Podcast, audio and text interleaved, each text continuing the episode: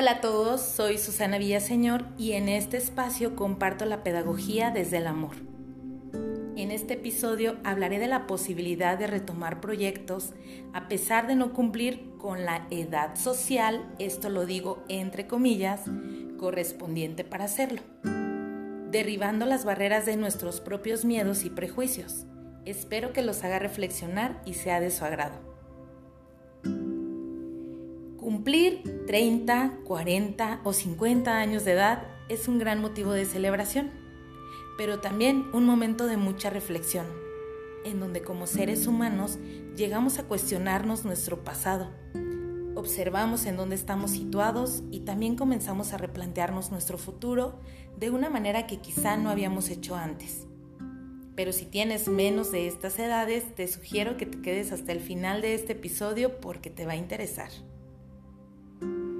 La mayoría de los humanos llegamos a esta edad haciendo un recuento de lo que para nosotros consideramos logros, tanto personales, familiares, laborales y profesionales.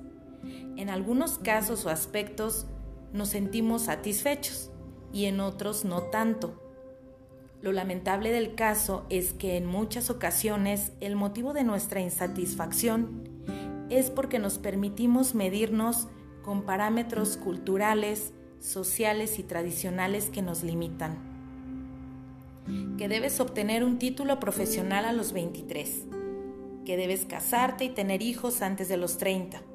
Conseguir un buen empleo para dedicarte a él sin desviaciones durante tus siguientes 35 años.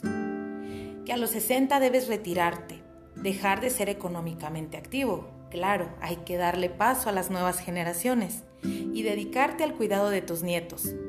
Como lo indicaba Michel Foucault, uno de los pensadores que revolucionó ciertos parámetros de las ciencias sociales que parecían normales, dice que se impone esa normalización para controlar a los individuos y así estén obligados a cumplir con un rol social asignado.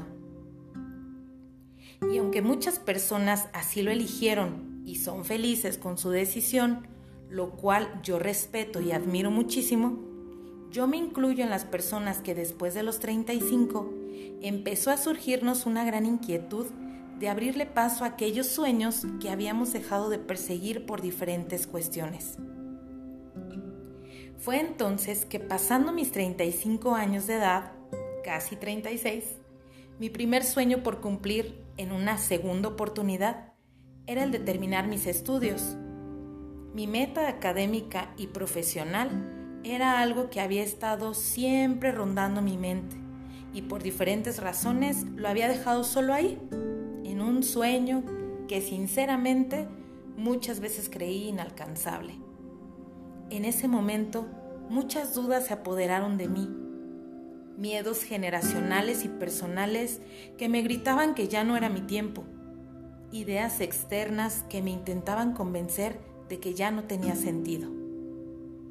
Afortunadamente, hubo también voces que me motivaban y personas a las cuales quiero y respeto muchísimo que a través del ejemplo me inspiraban, hasta que finalmente tomé la decisión y hoy, cuatro años después, no me arrepiento de ella pues en este camino he aprendido mucho de maestros, compañeros y amigos. Si bien es cierto que todos los seres humanos somos únicos y diferentes, y que en esta diversidad es que existe el crecimiento, desarrollo y el, respeto a los demás, cada persona vive sus etapas de acuerdo a sus convicciones, o bien de acuerdo a sus circunstancias y condiciones materiales, como lo indicaba José Ortega y Gasset y así como nos describe Kant, que cada quien percibe una realidad de una manera distinta. Sabemos que muchas personas lograron el éxito en sus vidas siendo muy jóvenes.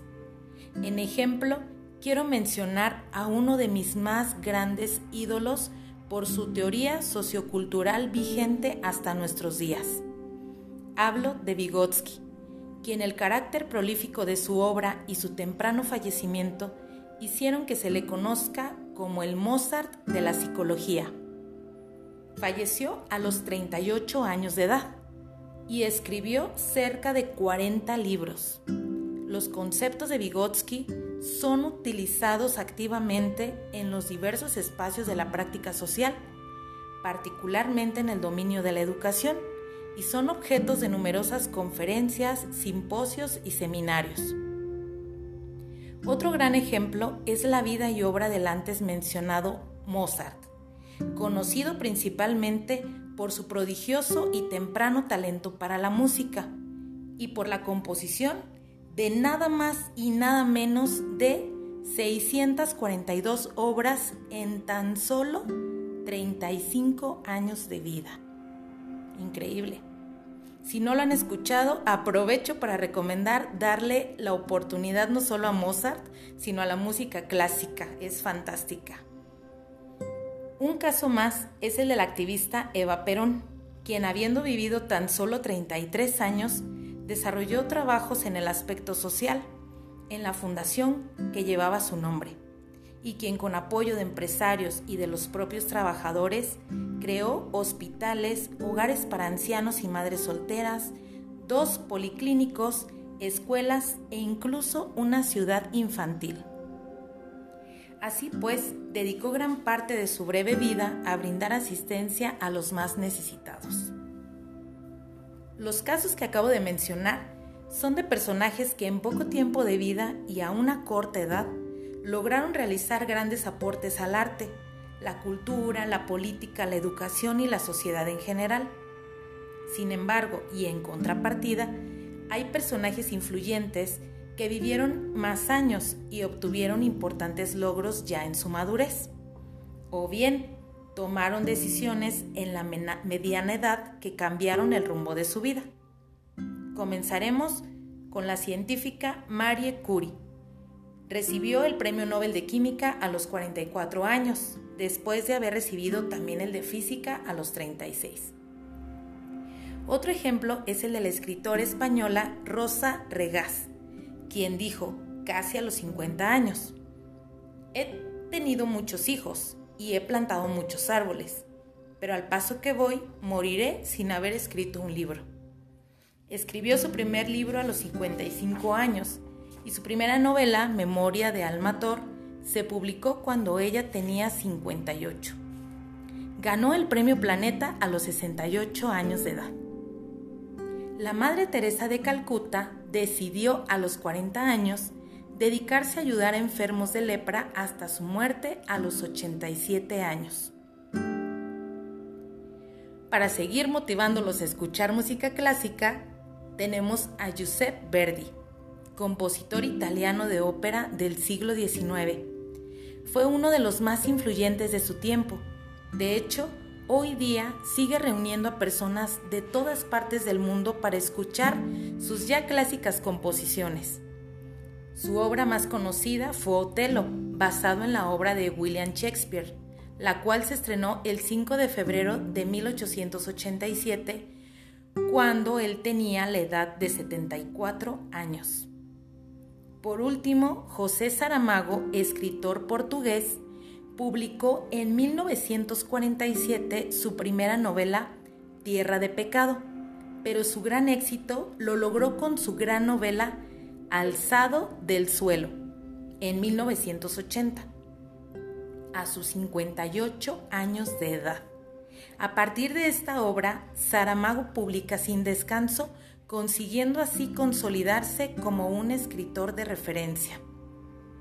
Al repasar someramente los logros de estos grandes personajes, confirmo que la edad no nos debe limitar ni ser obstáculo para trabajar por lo que deseamos.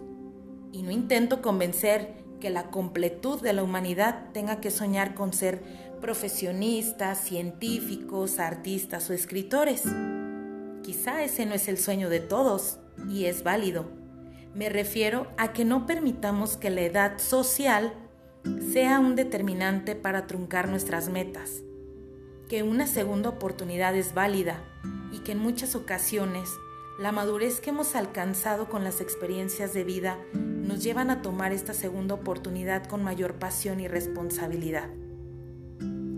Así que sin importar tu edad, si tienes un sueño o proyecto nuevo o que te ha rondado la mente a lo largo de tu vida y que por varias causas no has puesto en marcha, te sugiero plantearlo de nuevo como posibilidad. Mi experiencia ha sido maravillosa y llena de satisfacciones. La carrera de pedagogía ha llegado a mí no solo como un plan de carrera o un medio para obtener un trabajo, sino que me llegó como una terapia de vida y ha estado acompañándome en varios de los procesos más complicados a los que me he enfrentado, ofreciendo mayor temple y serenidad para tomar los cambios y retos que se me van presentando. Así también, como futura pedagoga, trato de aprender de cada experiencia que se me cruza. Me encanta conocer e ignorar cada día un poco menos. Ahora hay en mí un propósito personal y una motivación que me ha ayudado bastante a ver el universo con otros matices. Tengo una filosofía de vida distinta a la que tenía hace algunos años y en particular estudiar pedagogía me da la posibilidad no solo de adquirir conocimientos, sino de adquirir las herramientas y valores para enseñar y poder ser un agente de cambio. En el próximo episodio tendré un super invitado, un gran líder al cual admiro muchísimo y que estará compartiendo y profundizando este tema desde su experiencia. Estoy segura que aportará muchísimo para despertar conciencia y motivarnos, así que no se lo pierdan. Esto es todo por hoy. Me despido de ustedes. Hasta luego.